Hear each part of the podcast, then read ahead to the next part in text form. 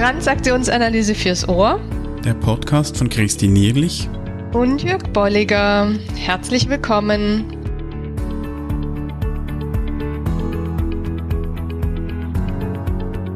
Ja, herzlich willkommen zur Episode 156. Jawohl, wir haben wieder mal ein Thema, das wir aus der ZTA rauspicken, beziehungsweise mhm. die Evelyn Papo, die Kollegin aus der französischsprachigen Schweiz, hat das an verschiedenen Stellen auch schon mhm. veröffentlicht. Ich glaube, mhm. TA Journal war es ursprünglich. TA irgendwie 2015, glaube ich. Und so, auch ja. in einem Buch, glaube ich, auch noch. Ja. Ähm, also mehrfach, aber wir, wir haben da das Glück auch, dass das übersetzt wurde äh, und auch auf Deutsch verfügbar ist und der Titel des Artikels heißt Die Verwundbarkeit des Supervisanten als Herausforderung. Und gleich mal vorweg, sie bezieht das auf Supervision und wir finden, was sie macht. Das Modell, das sie in, in diesem Artikel auch entwickelt, mhm. das ist jetzt nicht, für mich nicht ein reines Supervisionsmodell, sondern das ist vielfach einsetzbar. Ein, ja, auch, auch, auch für sich in der Selbstreflexion. Also ja, ich, genau. ich kann das in Bildung einsetzen und in Beratung. Ja. Ähm, also von daher sehr spannend. Mhm. Und wir möchten euch das vorstellen, mitgeben und dann auch, wie schon seit längerer Zeit üblich, im Online-Seminar vertiefen. Schon mal vorweg, das Online-Seminar wird am Dienstag, 19. September 2023 sein. Hm. Äh, also da bist du herzlich eingeladen, dann das auch zu diskutieren mit anderen. Und die Mitglieder unseres Online-Trainings, die sind natürlich wie üblich auch automatisch dann eingeladen. Also ihr haltet automatisch ja. den Link. Alle anderen, die dürfen sich da gerne auch noch dazu anmelden. Auf transaktionsanalyse.online Schrägstrich Online-Seminare findest du dann die Anmeldemöglichkeit. Genau. Ja, und das heißt, was wir heute hier machen und fokussiert eben machen im Online-Seminar, machen wir es äh, noch, noch, noch weiter, ziehen wir weitere Kreise, ist, dass wir das Modell angucken. Und zwar das Modell, da geht es ihr drum, dass es eine gesunde Entwicklung und Autonomie äh, gibt beim Supervisanten, bei der Supervisantin. Eben aber gleichzeitig, wie du gesagt hast, ne, kann man das in Klammern setzen oder äh, verschiedenste Beratungssettings auch dazu packen. Und für sie ist es auch ein dynamisches Modell, ähm, das eben solche Möglichkeit bietet, Verhaltensoptionen und ein, An Einstellungen ich sag überprüfen, ähm, anzupassen oder und eben anzubieten. Mhm. Ja. Und also Ihr Thema, das ja drüber steht, ist, ist die Verwundbarkeit oder die Verletzlichkeit. Mhm. Und das Modell, das daraus erwächst, das hat eigentlich nicht nur noch mit Verletzlichkeit zu tun. Sie nennt es mhm. dann auch der Kreis der Vernetzung. Ja. Er sagt, das ist auch etwas, was um Vernetzung geht, also Anknüpfungspunkte zu finden. Mhm. Und was, was ich glaube schon ihr Anliegen ist, ist, dass der Bereich der Verletzlichkeit wahrscheinlich einfach etwas ist, was ihr merkt, dass es manchmal zu kurz kommt. Ja. Ja. Weil wir davon auch wie zurückschrecken, dass wir das nicht mhm. an uns heranlassen, mhm. weil sie beschreibt es auch so mit, mit der Professionalität dann auch, mhm. weil wir Angst haben, dass unser Wert auch damit verbunden ist, wenn, mhm. wenn wir da eben beispielsweise irgendwie kritisiert werden oder irgendwas, was wir ja. da, da darunter nehmen können. Genau. Und dieser Kreis, der soll nun helfen für Sie in der Supervision, aber können wir eben durchaus auch in anderen Kontexten nutzen, um da so ein, eine Ausgewogenheit zu finden. Oder wie du es gesagt hast, sie nennt es dynamisch, also dass man da mhm. auch äh, so von einem zum anderen Punkt gehen kann. Mhm. Und damit ihr es so ein bisschen nachvollziehen könnt, einerseits besteht das Modell aus dem von AC Choi ähm, entwickelten Gewinnerdreieck.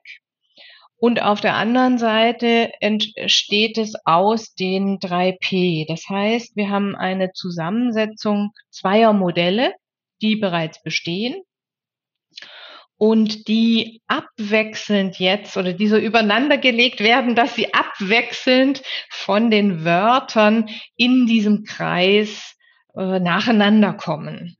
Ja.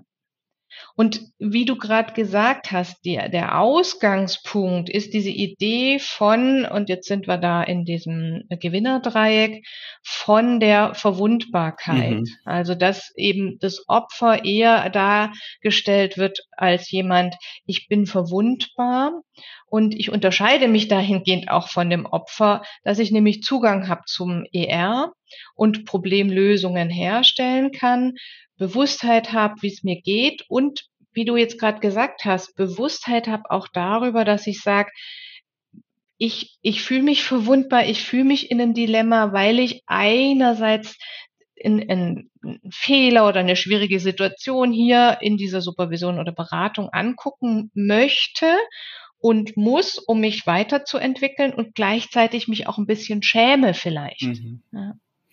Und ganz spannend finde ich, äh, was sie hier auch noch schreibt, das Verwundbar ist ja eigentlich so das positive Gegenstück eben zum Opfer. Ich zeige mich verwundbar, ich zeige mich verletzlich. Dass es aber nicht heißt, dass wenn, wenn ich mich bedroht fühle, dass ich da immer in die Opferrolle gehe, mhm. wenn ich jetzt im Dramadreieck bin, sondern ich kann da durchaus auch mal, wenn wenn ich Angst habe, ich könnte da verletzt werden, in, in den Verfolger gehen, mhm. also dann, dann quasi wie den Spieß umdrehen, oder ja. auch mal in die Retterrolle, also ich überspiele es, indem ich dann mich ja. um andere kümmere. Ja. Also das heißt nicht zwingend, dass immer wenn ich Angst vor, vor Verletzung habe oder verletzt zu werden, dass ich da zwingend in die Opferrolle gehen muss. Aber mhm. eben umgekehrt wäre das so wie das Gegenstück, dass ich mich eben auch verletzlich zeige und dann, dann wären wir dann eben im, im Gewinnerdreieck. Mhm, genau. Das heißt, Pendant sozusagen, wenn wir jetzt diesen Kreis mal durchgehen zu ver verbundbar, ist der nächste Punkt Schutz aus den mhm. 3P. Ja, macht Sinn zu sagen, aha, wie viel Verwundbarkeit zeigt jemand, wie viel Schutz braucht hier jemand als, als Idee, als naheliegendes weiteres Modell. Mhm. Und auch, also es ist schon noch spannend mit diesen Nachbarfeldern. Auf der rechten Seite ist dann die Erlaubnis. Also ja. das wäre dann auch die Frage, welche Erlaubnis brauche ich jetzt? Mhm. Mhm. Einerseits, um mich verwundbar zu zeigen, aber auf der anderen Seite auch, um, um gut damit umzugehen. Also einerseits genau. eben der Schutz und Erlaubnis, die, die so diese, diesen, mhm. dieses Segment von Verwundbarkeit also die, die Nachbarn sind dieses Feldes. Genau. Von daher finde ich, ja. ist schon noch spannend, was sie macht, dass das irgendwie wieder auch noch passt. Sehr gut passt, genau. Mhm. Ja, und bei Schutz kommt dann das nächste durchsetzungsfähig. Also inwiefern äh, kann ich mit dem Schutz vielleicht auch durchsetzungsfähig oder mhm. durchsetzungsfähiger werden oder sein, um und eben nicht verfolgerisch wirken oder sein und damit äh, die auch eine Wirksamkeit mhm. erzielen. Also auch hier haben wir zwei Flankierungen der Durchsetzungsfähigkeit, nämlich einmal den Schutz, äh, auf der anderen Seite das wirksam werden oder sein. Ja, und auch da äh, verschiedenste Situationen, in denen ich vielleicht etwas durchsetzen muss. Sie hat hier das Beispiel auch von ne, Erzieherinnen, die sich gegen Eltern durchsetzen müssen oder die ihre Vorgaben durchsetzen müssen. Ja, und da ist so die Frage, von wem oder wie erhalten die Schutz? Mhm. Zum Beispiel von der Leitung oder von dem Team. Ja, und, und wie entsteht dann eine Wirksamkeit? Und auch spannend, das durchsetzungsfähig, das ist ja so das positive Pendant zum, zum Verfolgen. Mhm. Und dass hier, wenn wir eben vom Gewinnerdreieck sprechen, dass da Schutz und Wirksamkeit auch zwei Komponenten sind, die im Dramadreieck fehlen. Mhm. Also das ist der Schutz überhaupt kein Thema und wirksam ist es letztendlich auch nicht, weil wir mhm. uns da im Dramadreieck drehen und im Spiel sind, irgendwann Rollen wechseln. Ja. Also da auch spannend, wie das wieder flankiert wird, dass es eigentlich das auszeichnet, dass mhm. wir nicht im Dramadreieck, sondern eben im Gewinnerdreieck unterwegs sind. Ja. Und dann geht's äh, weiter zur Fürsorglichkeit, die wird flankiert von Wirksamkeit und Erlaubnis. Mhm. Auch wieder sehr passend. Also, ja, ja. Und natürlich ist nicht die Idee, dass wir so jetzt diese Reihenfolge einhalten müssen. Also ich kann auch mal quer durch den Kreis gehen. Aber durchaus mal spannend, das mal zu nehmen und vielleicht auch mal in einer Beratungssituation, mhm. dass das wirklich so im Hinterkopf zu haben oder, das schlägt sie auch vor, das vielleicht sogar als Bodenanker auszulegen um mit der Klientin oder dem Klienten auch mal mal durchzugehen. Mhm. Oder für sich selbst. Also da bin ich mhm. wieder beim, mhm. äh, dass es auch ein Modell für Selbstreflexion sein kann. Also auch Fall. meine Situation nehmen und mich mal ja. hinstellen und, und schauen, was macht das mit mir. Ja, Genau, also ne, zu sagen, einerseits ist es für den Supervisor, für die Supervisorin ein gutes Modell, um mal drauf zu gucken, wie bin ich da mit dem Klienten, mit der Klientin unterwegs, was ist deren Kontext, inwiefern passt es dazu, inwiefern greife ich das aber auch auf. Und hier ist nochmal ein wichtiger Punkt, den sie benennt, indem sie sagt, das greife ich nämlich möglicherweise nicht auf gerade bei dem Thema der Verwundbarkeit, Verletzlichkeit ist so die Frage, wann werde ich unsicher oder werde ich da unsicher, wenn sich ein ähm, Klient von mir, eine Klientin, eine, ein Supervisee ähm, verletzlich, verwundbar zeigt. Was passiert denn da bei mir? Und sich da nochmal mit zu beschäftigen. Mhm.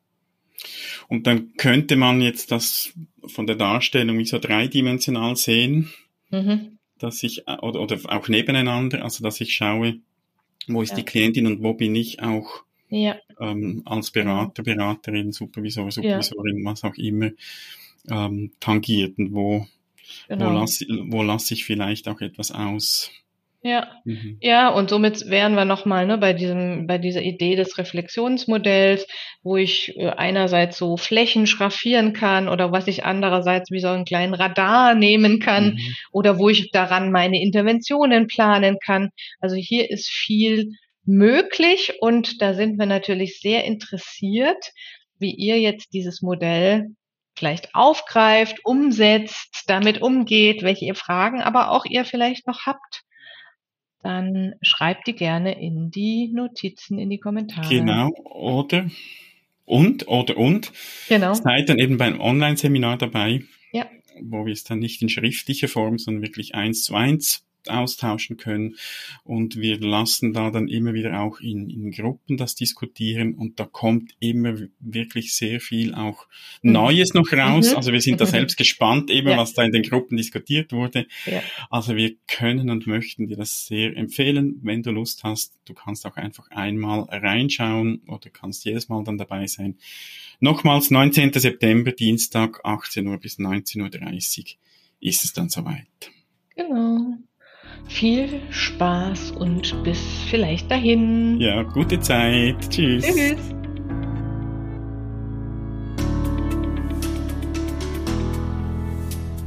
Herzlichen Dank fürs Zuhören. Falls du dich weiter mit diesem oder anderen Themen der Transaktionsanalyse beschäftigen und tiefer darin eintauchen möchtest, findest du auf unserer Webseite transaktionsanalyse.online verschiedene Möglichkeiten, wie du das tun kannst. Und wir freuen uns auch, wenn du uns und unseren Podcast weiterempfiehlst. Vielen Dank auch dafür.